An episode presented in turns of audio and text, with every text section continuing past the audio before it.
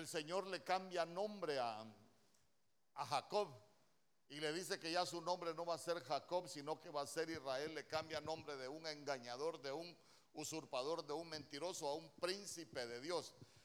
Pero cuando llegamos al capítulo 35, el Señor le dice, mira, levántate, sube a Betel y habita ahí. Como que el Señor le estaba diciendo, mira, tenés tanto problema que así con una pasadita no te vas a corregir nada. Mejor levántate, andate con tu familia, anda, metete a Betel porque hay muchas cosas que necesitas cambiar. ¿ah? ¿Te acordás cuando andabas huyendo de Saúl que yo me encontré contigo? Sí, andate para Betel. Yo le, yo le he explicado, a veces hay cosas que, que nosotros hemos padecido, hay perseguidores y el único lugar donde no nos van a destruir es estando en Betel. ¿Y qué ejemplo le puse? ¿Se recuerda? Joás, cuando se levantó a Talía. Atalía dice que había matado toda la descendencia real. el único que se salvó fue Joás. ¿Por qué se salvó? Porque lo escondieron en Betel. Entonces, entonces mire qué bonito, porque Atalía es como, como un perseguidor generacional porque estaba matando todas las generaciones de, de los reyes. Hoy quiero que me acompañe Lucas capítulo 2, verso 49. Lucas capítulo 2, verso 49, porque la Biblia dice, entonces él les dijo, ¿por qué me buscabais? ¿No sabíais que en los negocios de mi padre me es necesario estar? Entonces, mire, a veces es necesario que, que nosotros cambiemos de, de negocios. Usted, usted dirá, ¿por qué la Biblia habla de negocios? Porque en el mundo espiritual hay transacciones. Escuche bien. En el mundo espiritual hay transacciones.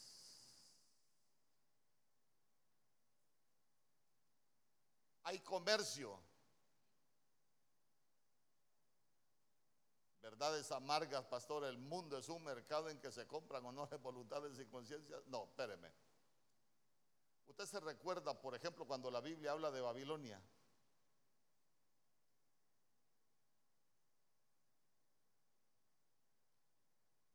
Mire, le voy a leer dos versos. O si quiere, búsquelos usted también ahí conmigo.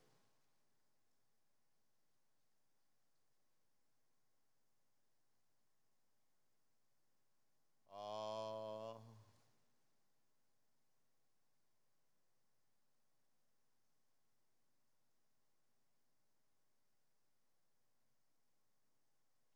Mm, solo espéreme.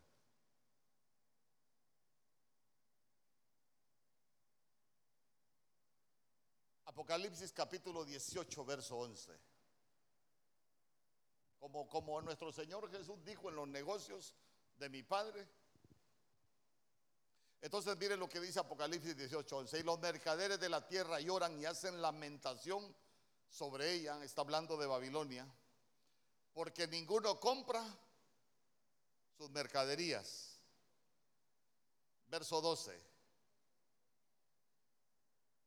mercadería de oro. ¿Qué es, es el oro? Pureza, divinidad. Em, pero nadie compra la mercadería de oro, de plata, la plata de redención, las piedras preciosas son los adornos para la novia, igual que las perlas, lino fino son vestidura, púrpura es vestidura de rey, seda es vestidura de rey, escarlata es vestidura de rey. Y, vea usted que toda la madera para edificar, pero quiero que me acompañe al verso 13, Apocalipsis capítulo 18, verso 13. Mire, lo que dice la Biblia.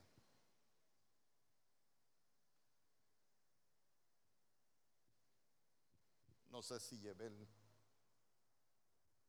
Vaya leyéndolo usted ahí por mientras. Porque dice, y Canelia sigue hablando de los productos que, que se venden y dice, y canela, especias aromáticas, incienso, mirra, olíbano, vino, aceite, flor de harina, trigo, bestias, ovejas, caballos y carros y esclavos. ¿Y qué más se comercia? Almas de hombres. Ya conmigo, almas de hombres. Usted se recuerda, por ejemplo, cuando, cuando, cuando Abraham tuvo un encuentro con el rey de Sodoma, ¿qué le dijo? Quédate con la plata vos y dame, dame las almas, le dijo el rey de Sodoma. Entonces, ¿a dónde lo quiero llevar? Que hay transacciones en, el mundo espiritual como que, como que se puede comprar y se puede vender. Entonces, mire que en su momento nuestro Señor Jesús dijo, no hombre, yo en los negocios de mi Padre me es necesario estar. ¿Por qué? Porque nosotros ya fuimos parte de una transacción espiritual. La Biblia dice que nosotros fuimos comprados. Qué triste es ser comprado con precio y seguir en otro redil, en otro potrero, pues. Entonces, como que nosotros nos vamos dando cuenta que, hay un lugar donde el Señor nos quiere tener a nosotros. Mire que usted, mire usted que nuestro Señor Jesús en determinado momento él dijo, ¿para qué me buscan? Para mí es necesario estar en los negocios de mi Padre. Entonces, mm, quiero, porque ya él, él en su momento dijo, yo quiero estar en Betel. Pero, pero, ¿qué se quedó haciendo en Betel? Usted se recuerda que cuando sus padres regresaron, lo, lo encontraron ahí sentado, dice, en medio de los maestros. Oiga bien, en medio de los maestros, en medio de los fariseos, en medio de los que enseñaban en la sinagoga. ¿Y qué estaba haciendo él en Betel? Oyéndoles y preguntándoles. Entonces, mire, aquí hay cosas que nosotros necesitamos aprender. ¿Por qué? Porque a Betel se viene a aprender. A Betel se viene a oír y a Betel se viene a preguntar.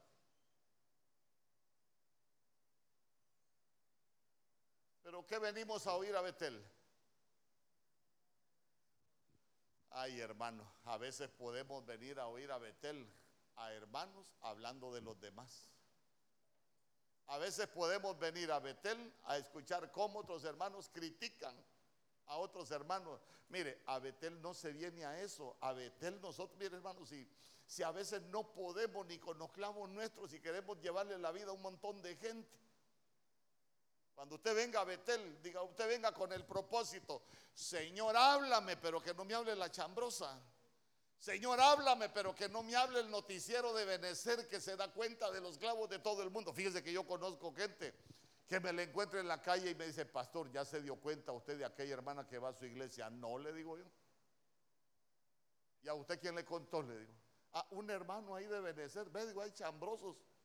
Ni uno se da cuenta y la gente afuera se da, y la gente allá, hermano, se da cuenta de un montón de cosas. Y digo yo, Qué tremendo, hermano, que, nosotros acá no vengamos con la disposición de oír. Miren, le voy a dar un consejo. Cuando venga a la casa del Señor, si es que la Biblia dice, cuando vayas a la casa del Señor, acércate más para oír que para ofrecer el sacrificio de los necios. ¿Sabe qué triste es venir acá? Y no ir para aprender, para cambiar su vida uno. Porque al final nosotros nos damos cuenta que el propósito de toda la escritura es, hermano, que nosotros avancemos hacia la madurez, que nosotros lleguemos a, esa madurez, a esa perfección, a que cambien nuestras obras. Para eso venimos a, a oír nosotros acá. Y mire qué bonito porque, porque le repito, Betel es un lugar de aprendizaje. Y es un lugar que debe de ser de enseñanza, donde el que Dios escogió enseña y el que viene a Betel viene a aprender. Porque cuando usted sigue leyendo, ahí ya le dije, ¿por qué habla de negocio nuestro Señor Jesús? Hermano, porque mire, nosotros podemos estar como mercadería en ese negocio, pero cuando estamos en Betel, nosotros somos producto de Betel. Dice amén conmigo. Ahí es donde lo quiero llevar. Ya somos, somos mercadería de Betel que ya pagaron un precio por usted y por mí y ahora ya nosotros estamos en otro inventario.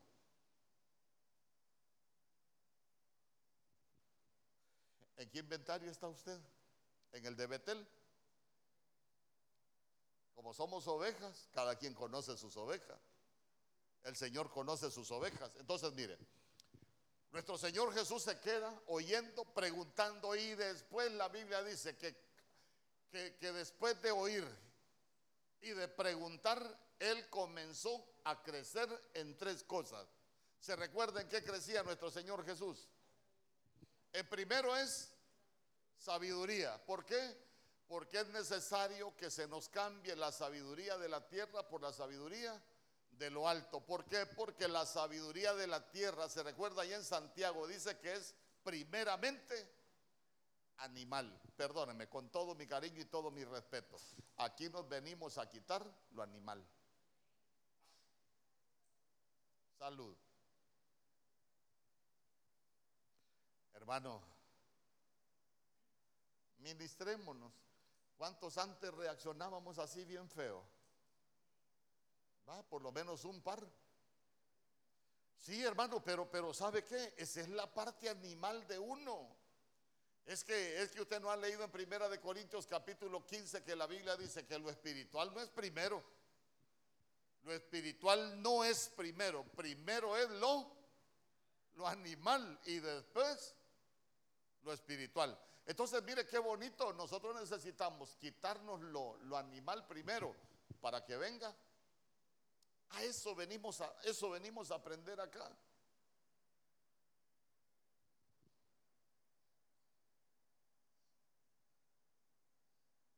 Usted se ha fijado que, mire,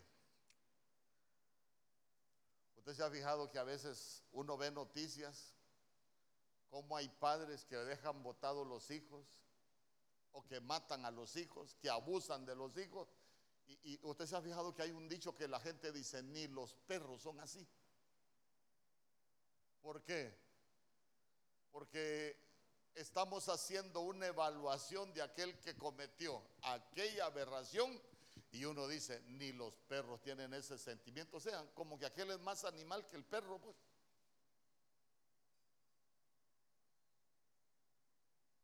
Usted dirá, pastor, aquí solo habemos personas que, que nos llevamos bien. Ay, hermano. Ay, hermano. De todo hemos visto nosotros en la viña del Señor. Pero ¿sabe qué? Cuando venga a la casa del Señor, venga a oír y aprenda. Y dígale, Señor, si tengo algo del animalito anterior, yo me lo quiero quitar. Amén.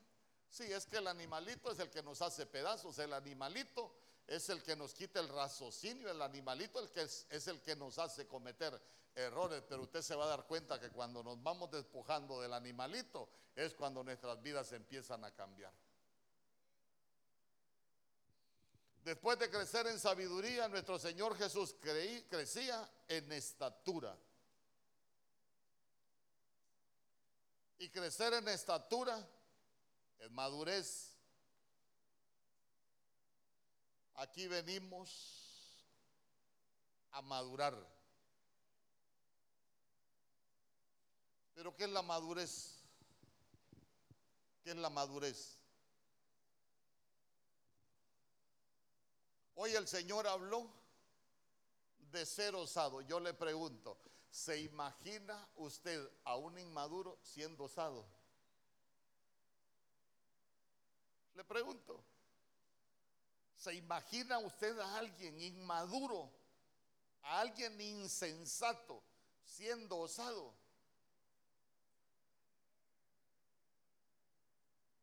Pero qué bonito es que a nosotros se nos llegue el tiempo de, ser osados, pero ya cambiados, ya transformados. Porque, porque ahí sí vamos a tener la fuerza para conquistar. Hermano, de otra manera solo vamos a tener la osadía para destruir lo que Dios puede ser osado. Somos, somos oscosas, aún sabiendo que lo que estamos haciendo es malo. Cuando uno se atreve a hacer cosas que sabe que no son de acuerdo a la voluntad de Dios y aún así las hacemos. Ese es ser osado, pero para lo malo. Pero qué bonito es que, que, nosotros ya con ese crecimiento aprendamos a ser osados y a decirle, Señor, yo voy a cambiar. ¿Por qué? Porque ser osado es, es como llegar a un tiempo donde uno se define, como, como llegar a, a tener esa fuerza para llegar a cambiar las cosas que uno necesita cambiar. Hermano, es que a veces, le repito, pensamos que solo hay que ser osado para conquistar, pero igual la Biblia dice que es mejor el que se conquista a sí mismo que el que conquista una ciudad. A veces uno necesita ser osado y ser atrevido para conquistarse uno. Ay, hermano, porque a veces hay cosas que nos cuestan. Yo sé que a usted no. Y después, ¿en qué más crecía nuestro Señor Jesús? En gracia. Día conmigo, en gracia. Gracia, en primer lugar, dice que es, gracia es la influencia divina sobre el corazón. Eso es gracia. La influencia divina sobre el corazón. Pero mire usted, influencia del Señor sobre el corazón. Cualquiera diría, hay que crecer en gracia delante del Señor y delante de los hombres. Qué bonito.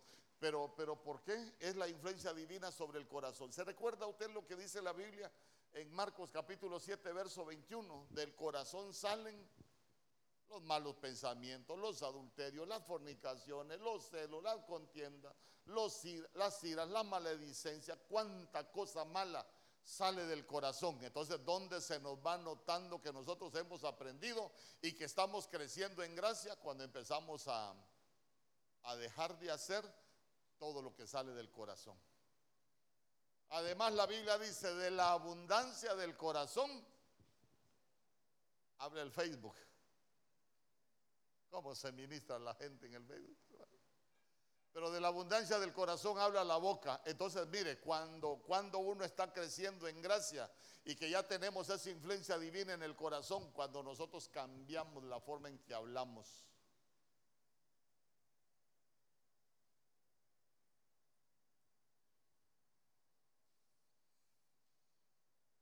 Gracia. Gracia también es merecer aprobación. Oiga bien, gracia es merecer aprobación.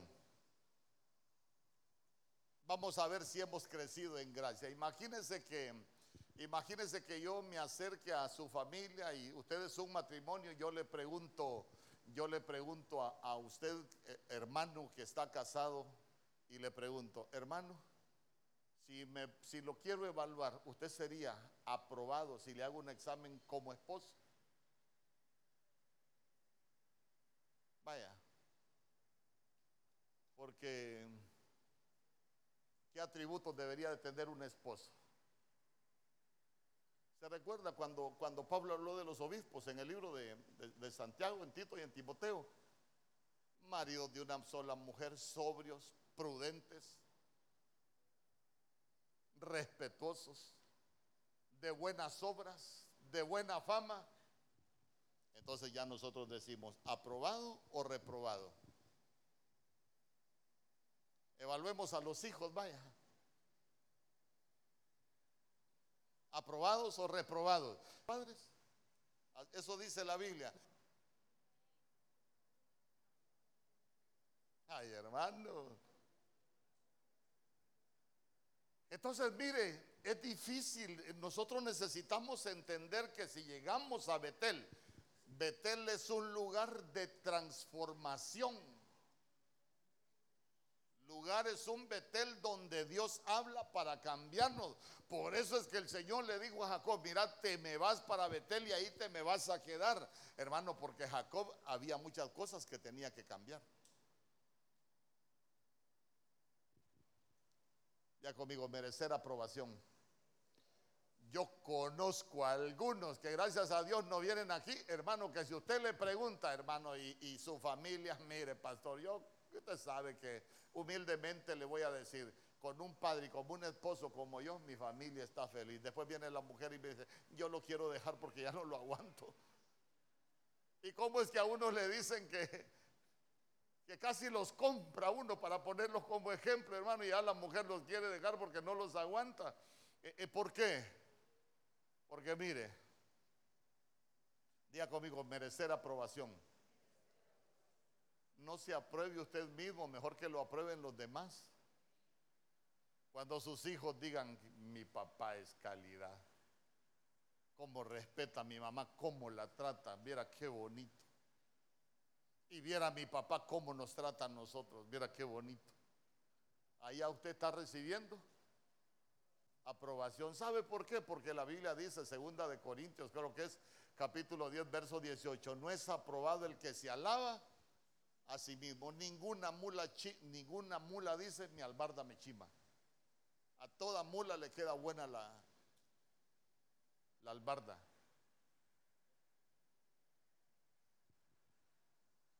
No es aprobado el que se alaba a sí mismo. No es aprobado. ¿Quién nos aprueba a nosotros? Los demás. ¿Se recuerda usted Proverbios 31, 31? ¿Quién alaba a la mujer virtuosa? La que la conocen ahí en las puertas. Dice que la mujer virtuosa es alabada en las puertas. ¿Qué? En las puertas es lo que la gente le ve.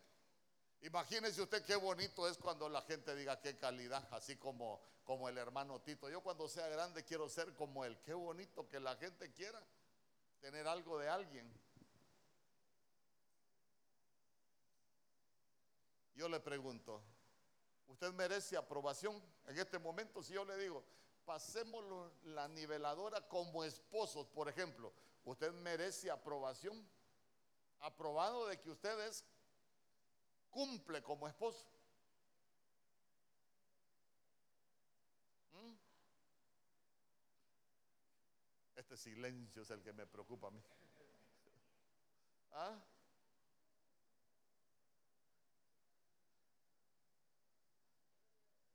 ¿Y las mujeres? ¿Será que son aprobadas?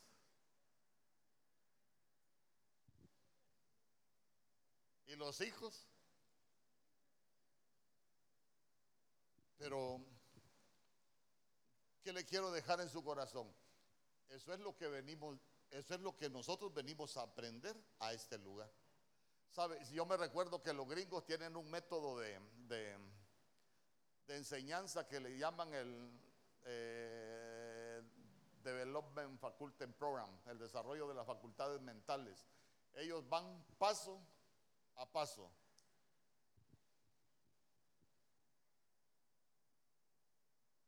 Aprobamos un nivel, nivel, subimos como la luz de la aurora que ven aumento en aumento, vamos a crecer.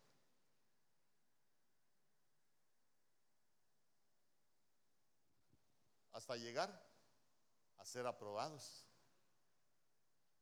Se recuerda que la Biblia dice, procura presentarte a Dios aprobado como obrero de que no tiene de qué avergonzarse. Hoy, hoy yo me recuerdo, ¿usted escucha contacto apostólico?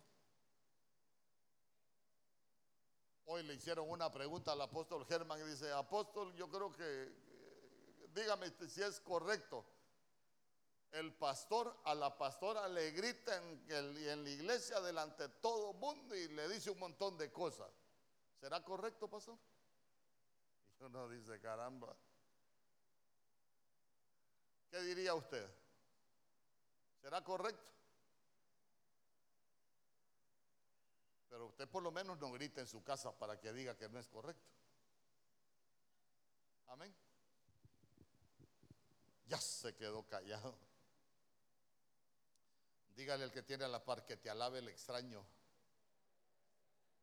y no tu propia boca. Que no te alaben tus labios, que te alaben los labios de otro. Proverbios capítulo 27, verso 2.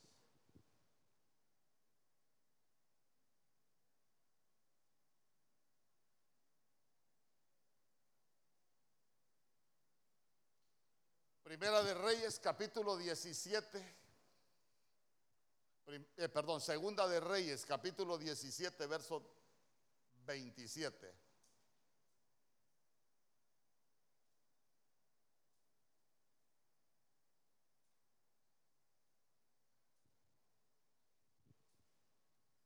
Le voy a leer dos versos y después vamos a comenzar a, a platicar.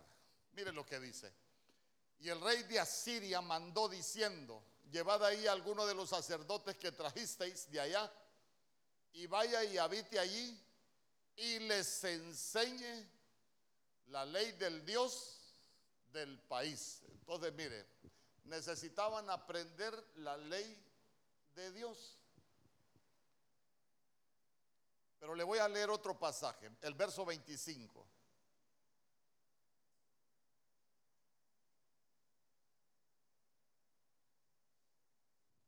Verso 25, mire lo que dice. Y aconteció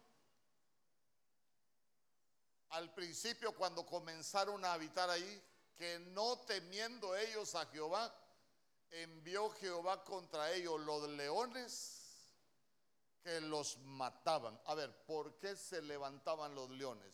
¿Qué tenían que aprender ellos? ¿Ah? No, sea tímido, hombre, ayúdeme. Vaya, platiquemos. Les voy a traer un sacerdote que les enseñe. Pero ellos tenían un problema, ya se dio cuenta que ya se dio cuenta que cuando comenzaron a habitar dice que ellos no tenían temor de Jehová. Entonces se les levantaban los leones. ¿Y qué hacían los leones? Los mataban. Mire, la Biblia dice que el diablo anda como león rugiente buscando a quien devorar. Yo le pregunto, ¿será que el diablo no puede, no puede matar un hijo que puede venir a la iglesia, pero puede estar muerto? ¿Me explico? Muerto espiritualmente, hermano. Muerto espiritualmente. Recuérdese que dice la Biblia que la paga devorado por un león es alguien que está, muerto. Amén. Entonces, Vea usted que los leones se levantaban porque no tenían temor de Dios. Entonces dijo el rey de Asiria, bueno, vamos a traer un sacerdote, se los vamos a llevar para que les enseñe la ley de Dios. ¿Qué era lo que les iba a enseñar? ¿Cuál era el problema que tenían? ¿Ah? ¿Perdón? No, no, no. ¿Ah? no tenían temor de Dios. Ese era el problema. No tenían temor de Dios. Mire, si nosotros como pueblo de Dios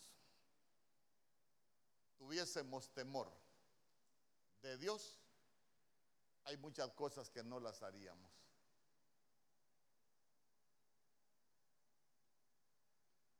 Imagínese usted que le pregunte a, una jovencita, ¿y vos por qué no vas al cine si tu mamá no te da permiso? Ah, porque mi mamá me suena cuando venga.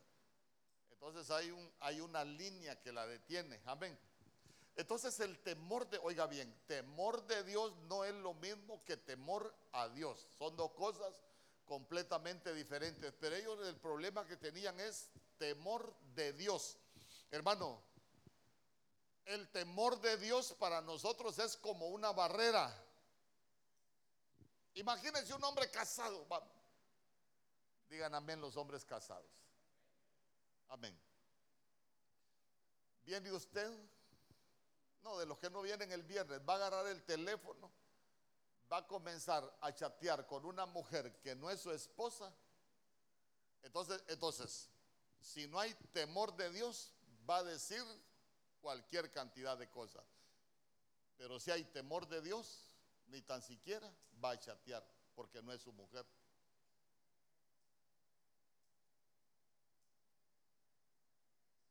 Igual que las mujeres. Igual que los jovencitos y las jovencitas que vienen a esta casa. Hermano, es que es que es que cuando se pierde el temor de Dios, ¿sabe qué? Es como que nos quedemos sin muros, no hay límites.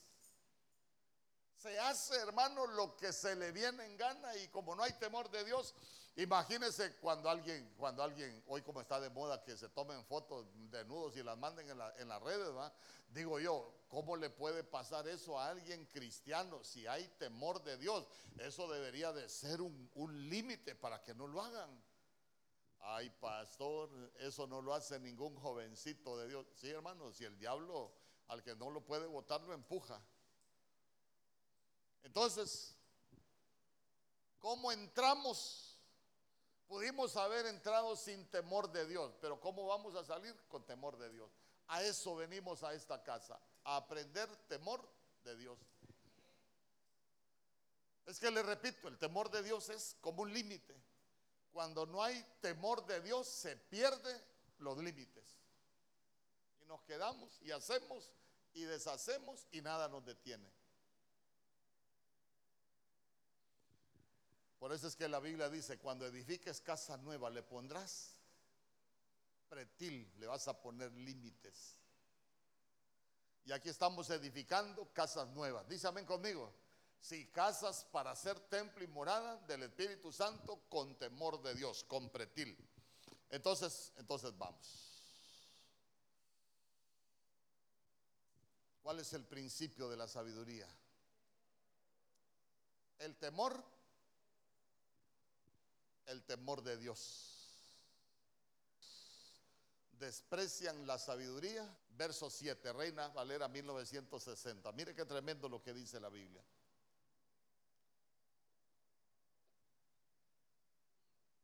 Mire lo que dice. El principio de la sabiduría, esa palabra principio es fruto Oiga bien, esa palabra principio es fruto, es el comienzo de todo, ahí comienza todo. El principio de la sabiduría es el temor de Jehová. Entonces quiere decir que si no hay temor de Jehová, no hay sabiduría, porque es un fruto del temor. Pero mire lo que sigue después. Los insensatos desprecian la sabiduría y la enseñanza.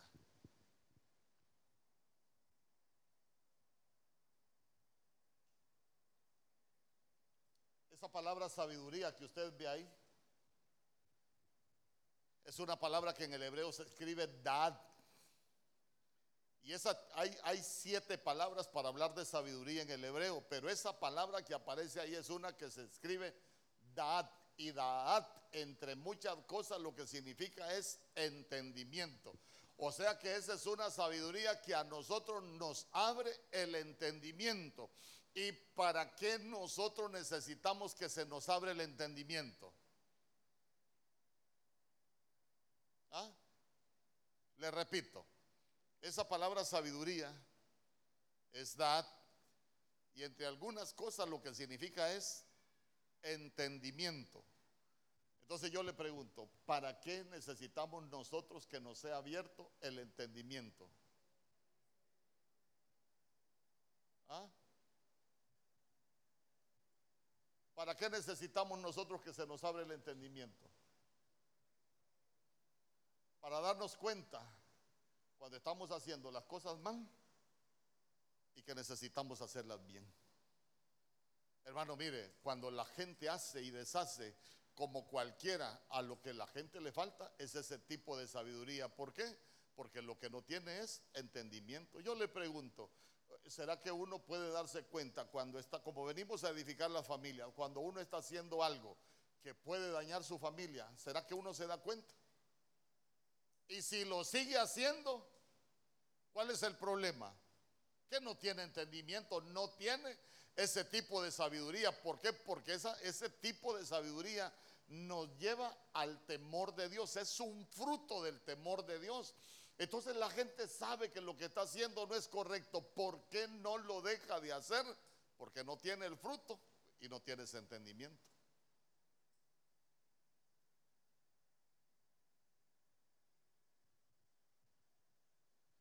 ¿Cuántos queremos esa sabiduría? ¿Sabe qué? Que, ese entendimiento nos permita, yo no puedo seguir haciendo esto, ¿por qué? Porque si lo sigo haciendo voy a destruir lo que Dios me ha dado. Si lo sigo haciendo voy a destruir mi familia, voy a destruir mis hijos, hermano. Nosotros necesitamos aprender. Mire, yo, yo digo algunas cosas, pero es que digo yo, a veces la gente dice, ay, lo más hermoso que Dios me ha dado es mi familia y andan con otra mujer y con los hijos mezclados. Y uno dice, ¿y ese desorden qué es? Gente sin entendimiento hablando de lo maravilloso que Dios les ha dado, pero con un montón de gente sufriendo atrás. Eh, esa no es ni sabiduría ni es entendimiento, hermano.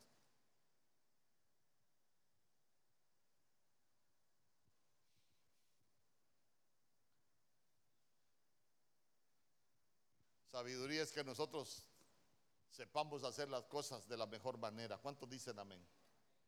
Sabiduría que nos da entendimiento. Es un fruto del temor de Dios. Pero aprendamos algo de los que tienen entendimiento. Proverbios capítulo 10, verso 5. Recuerde, esa palabra sabiduría es Daat, que significa entendimiento. Uno se vuelve entendido. Y es un fruto del temor a Dios. Mire lo que dice Proverbios capítulo 10, verso 5.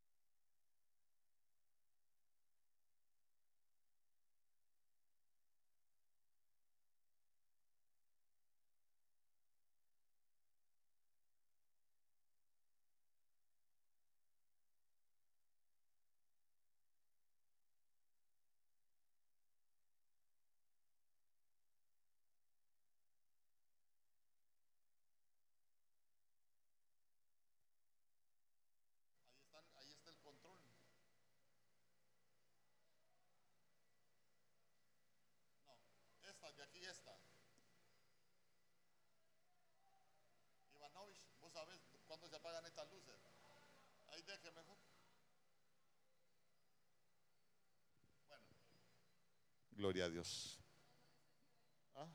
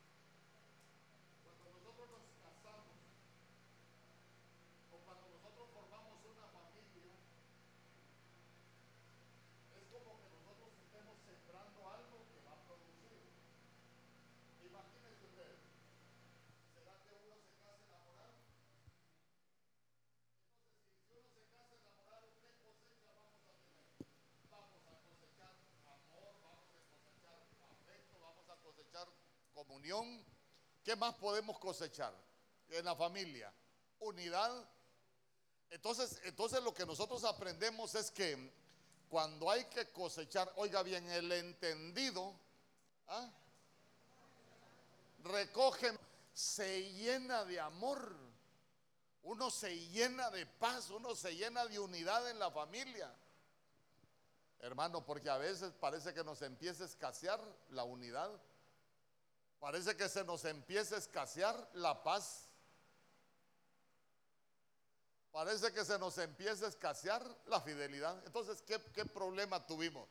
Lo que, no, lo que no tenemos es entendimiento, lo que no tenemos es sabiduría para amontonar. ¿Sabe qué, sabe qué sería bonito?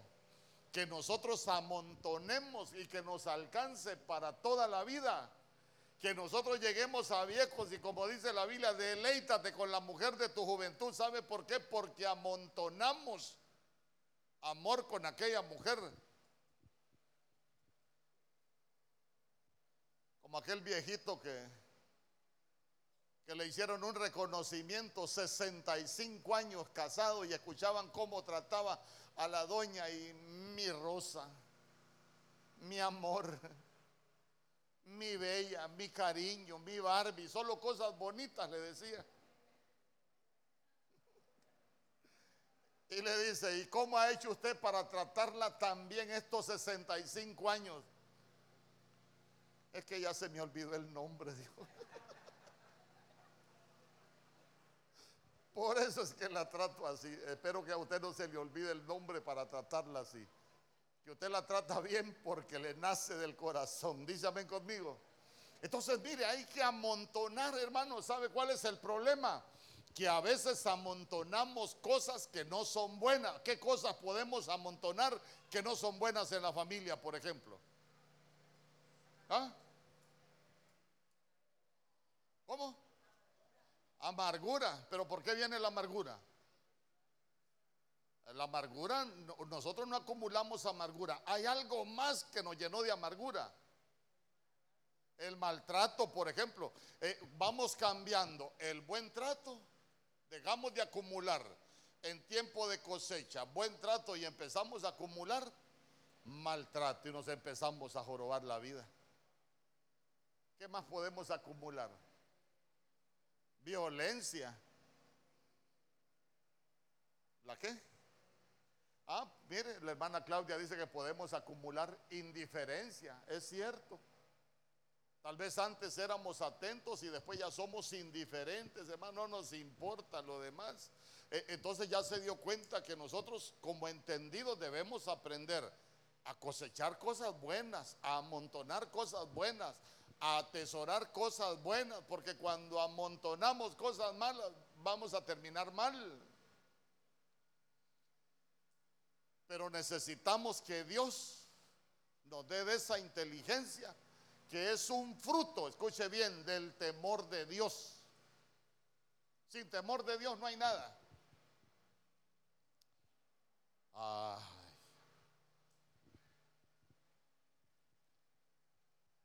Proverbios capítulo 15, verso 21.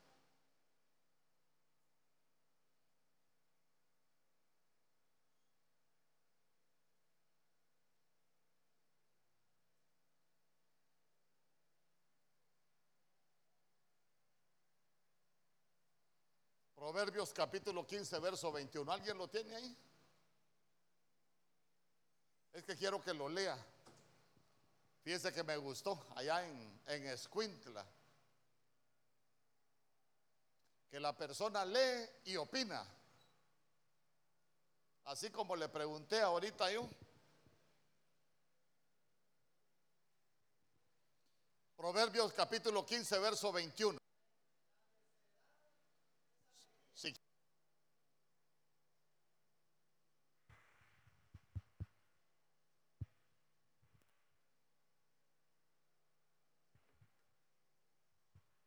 La necedad es alegría para el insensato, pero el hombre inteligente anda rectamente. Reina Valera 1960, ¿quién tiene una Valera 1960? Es que ahí habla hombre inteligente, pero esa palabra inteligente es dad. Pero, pero me gusta más cuando aparece el entendido, el hombre entendido. Amén. La necesidad, la necedad es alegría al falto de entendimiento mas el hombre entendido endereza sus pasos. Ah, el hombre entendido, ¿qué hace? Entonces, mire, la necedad alegra, alegra al, al, que no tiene ese entendimiento. Hermano, está cometiendo un error y según él está alegre. Pero ya se dio cuenta que la Biblia dice que el hombre entendido, ¿qué es lo que hace? endereza. ¿Cómo se da cuenta usted que alguien tiene esa sabiduría, que alguien ya tiene temor de Dios, que alguien ya tiene entendimiento? Cuando usted sabe que alguien empieza a corregir lo que está haciendo.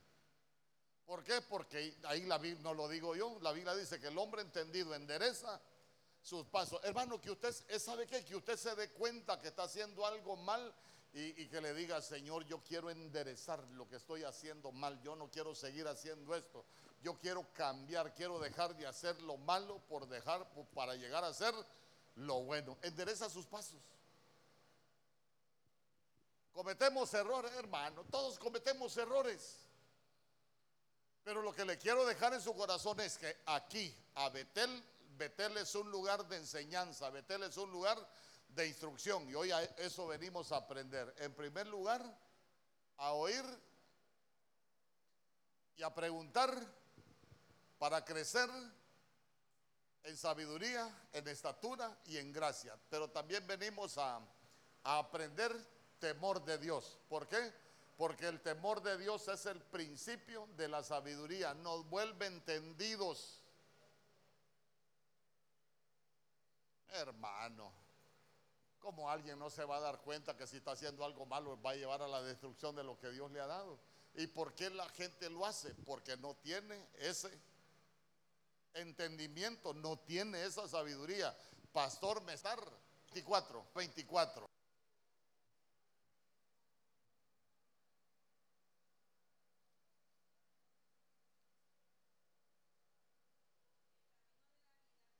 Aquí está, ¿ve?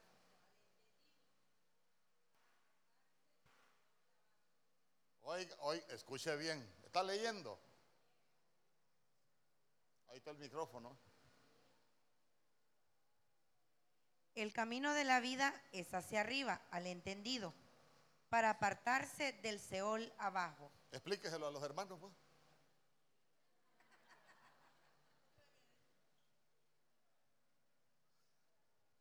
Vaya. Vaya, el camino. El camino del entendido es para arriba. Ajá, y, el que no es entendido, para abajo. ¿Y usted para dónde va? ¿Para arriba o para abajo? No se me distraiga soplándose mucho ahorita, solo contésteme. No, no me conteste, solo, solo contésteme con su pensamiento. Su camino, ¿para dónde va ahorita? ¿Para arriba o para abajo? Hermano,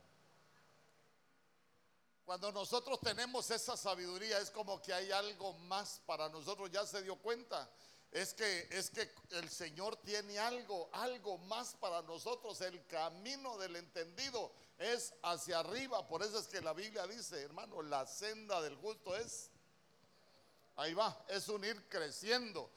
Pero ya se dio cuenta que nosotros necesitamos ser entendidos para que subamos de nivel. Imagínense qué bonito. En vez de bajar, que nosotros subamos. Pero para subir hay que ser entendidos. ¿A cuánto le gustaría subir? A mí me gustaría subir.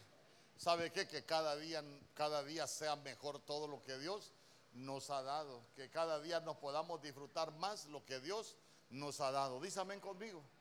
Que suba, que suba, que suba. Ya solo le,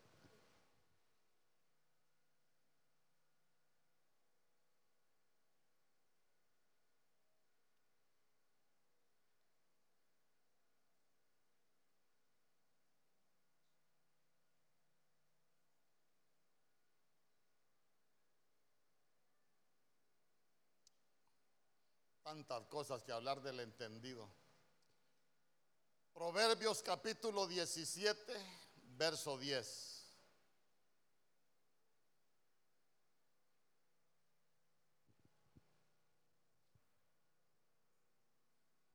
Proverbios capítulo 17, verso 10.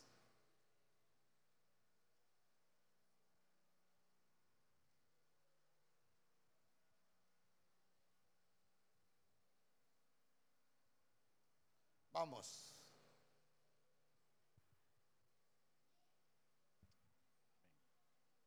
La reprensión aprovecha al entendido. Oiga bien, la reprensión aprovecha Al entendido. al entendido. Más que 100 azotes al necio. Más que 100 azotes al necio. Diga conmigo, la reprensión aprovecha al entendido. Estamos hablando de consejo, de corrección. Entendido, ¿por qué? Porque cuando a usted le dicen algo, a usted le aprovecha. ¿Y qué pasa con el que no es entendido?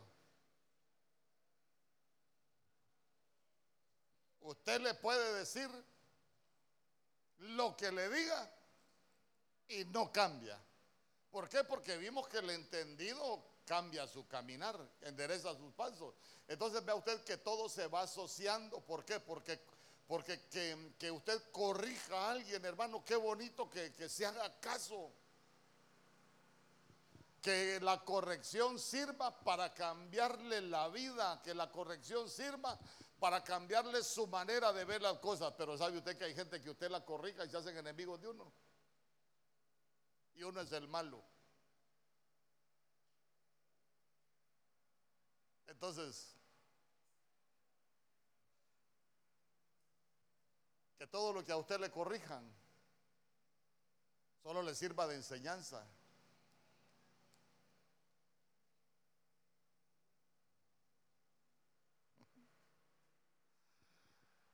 Ay, hermano, cuántas cosas quisiéramos hablar de la corrección.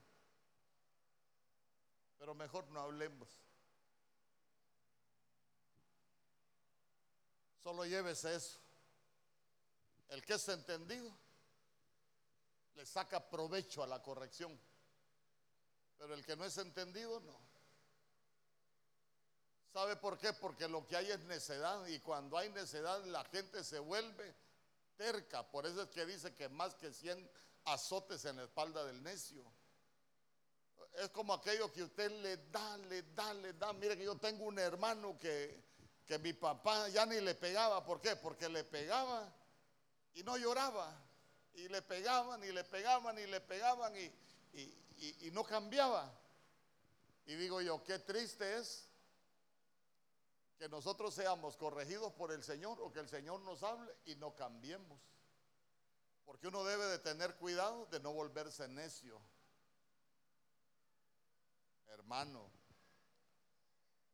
porque la necedad nos puede llevar, nos puede llevar a situaciones difíciles.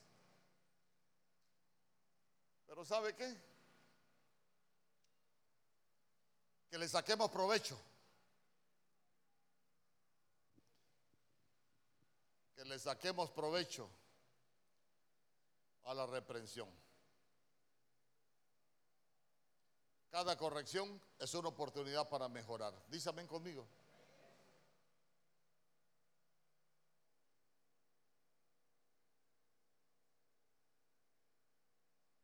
Proverbios capítulo 17, verso 27.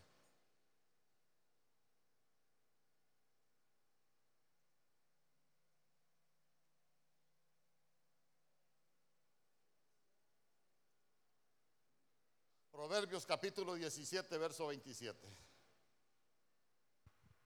Vamos, alguien que me lo lea. El que ahorra sus palabras tiene sabiduría de espíritu. Prudente es el hombre entendido. Prudente es el hombre. Péguenos una explicadita ahí, pues.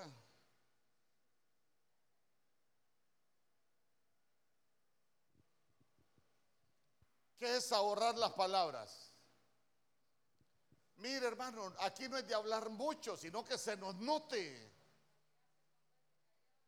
¿Sabe qué? Es que, es que hay momentos donde uno tiene que aprender a callar y hay momentos donde uno tiene que aprender a hablar. Y mire qué bonito, aprender a ahorrar sus palabras. Nosotros ministramos fuera de acá, por ejemplo. A veces hay gente que habla y habla y habla de su familia, pero ¿sabe qué? De pronto usted se da cuenta que no cuidan a su familia.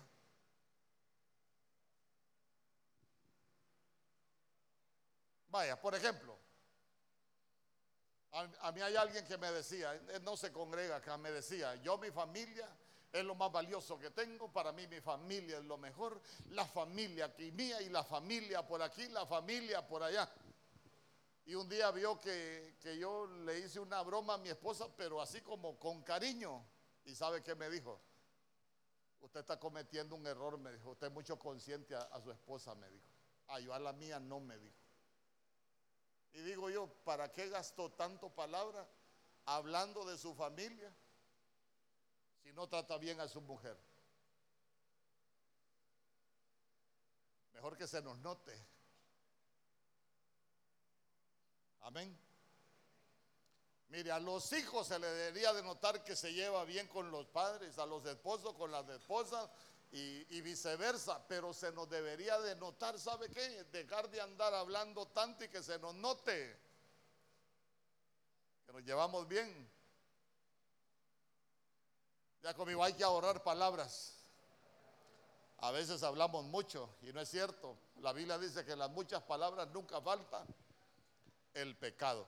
Y dice, el de espíritu prudente es el hombre entendido. ¿Sabe qué es ser de espíritu prudente? Saber mantener la calma siempre. Eso es ser de espíritu prudente.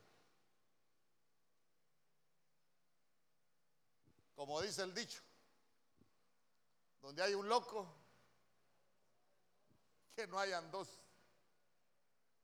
Pero el entendido es de espíritu prudente, hermano. A veces, a veces usted se va a topar con gente que, que, lo van a provocar. Bueno, pero como no estamos hablando de otra gente, estamos hablando de la familia. A veces van a, a suceder situaciones donde, ¿sabe qué? Uno necesita aprender prudencia.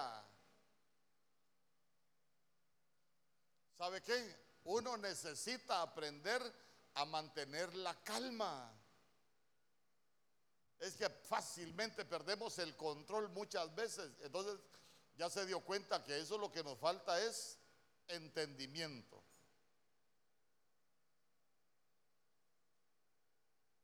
Por último, Proverbios capítulo 17, verso 28.